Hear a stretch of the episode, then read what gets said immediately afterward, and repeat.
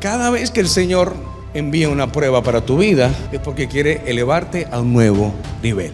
Bienvenidos a la cápsula Global Internacional, donde después de Dios, lo más importante eres tú.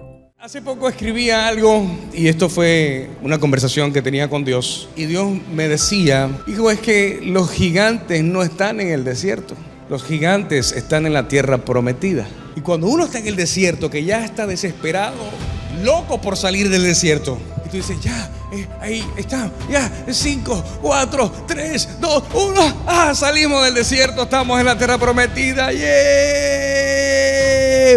un gigante. Señor, pero hasta la cuanta es. Pero no venimos de un desierto. Y ahora un gigante. Sí, es que cada vez que el Señor envía una prueba para tu vida es porque quiere elevarte a un nuevo nivel. Nunca dejamos de atravesar circunstancias. Mire, esto no lo predican muchos pastores, pero la noticia es que siempre van a haber tormentas en tu vida. Porque Dios en ninguna parte dice, y voy a evitarte las tormentas, y voy a, voy a impedir que cruces por procesos y atravieses circunstancias difíciles. En ninguna parte de la Biblia dice eso. Lo que sí dice es que te va a equipar, que te va a formar y que te va a hacer cada vez más fuerte. Hay gente que hace rato debieron salir del desierto, pero se acomodaron al desierto. O no, yo estoy bien aquí, yo tranquilo, no, no. Mi 15, mi último, no, no por ahora. 8 a 12, 2 a 6 estoy bien, yo estoy bien aquí. Se acostumbraron a su desierto y dijeron, no, no voy a salir de mi comodidad, yo estoy bien aquí.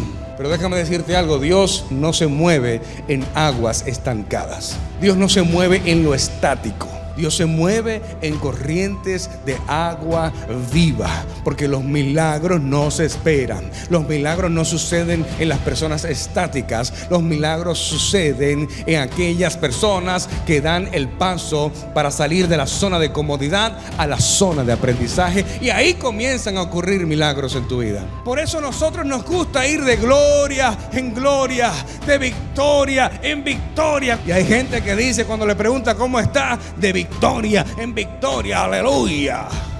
Bendecido, prosperado y en victoria. Escucha.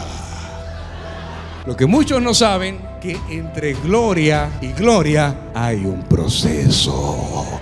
Si usted quiere caminar de gloria en gloria, porque la Biblia dice que la gloria postrera será mayor que la primera, lo que quiere decir que la gloria número dos es mucho más grande que la gloria número uno. Y si la Biblia dice que la gloria postrera es más grande que la primera, para ir de gloria en gloria, necesito atravesar una tormenta. Necesito atravesar un proceso. Porque Dios no te va a entregar algo cuando tú no has sido procesado. Porque sí es normal que tengas temor.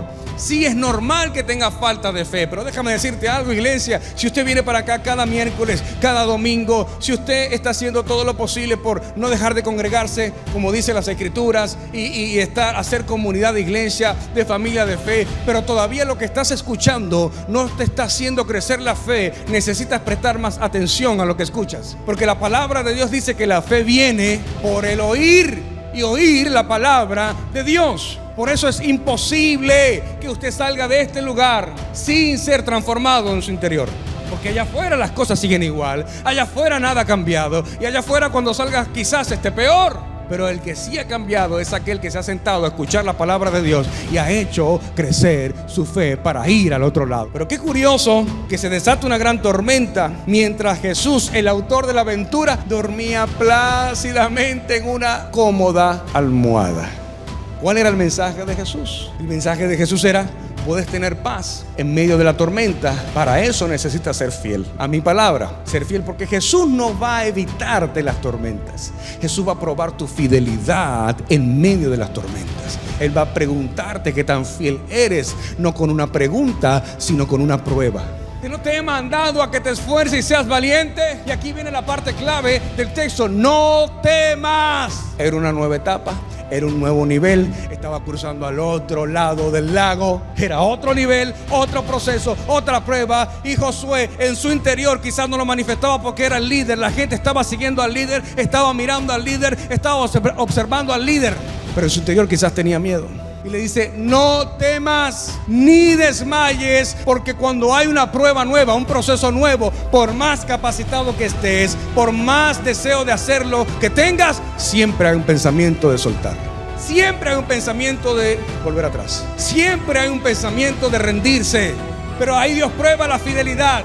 Por eso cuando Él le dice, mira que te mando que te esfuerces y que seas valiente, no había una queja sino que Dios estaba demandando aún más en la vida de Josué. Cuando Dios te demanda más de lo que tú crees que puedes dar, es porque Dios te conoce más que tú mismo. Tú no te conoces tanto como Dios te conoce. Y si Él te está exigiendo más, es porque tienes la capacidad, tienes la habilidad, tienes el potencial y sobre todo el corazón para dar mucho más.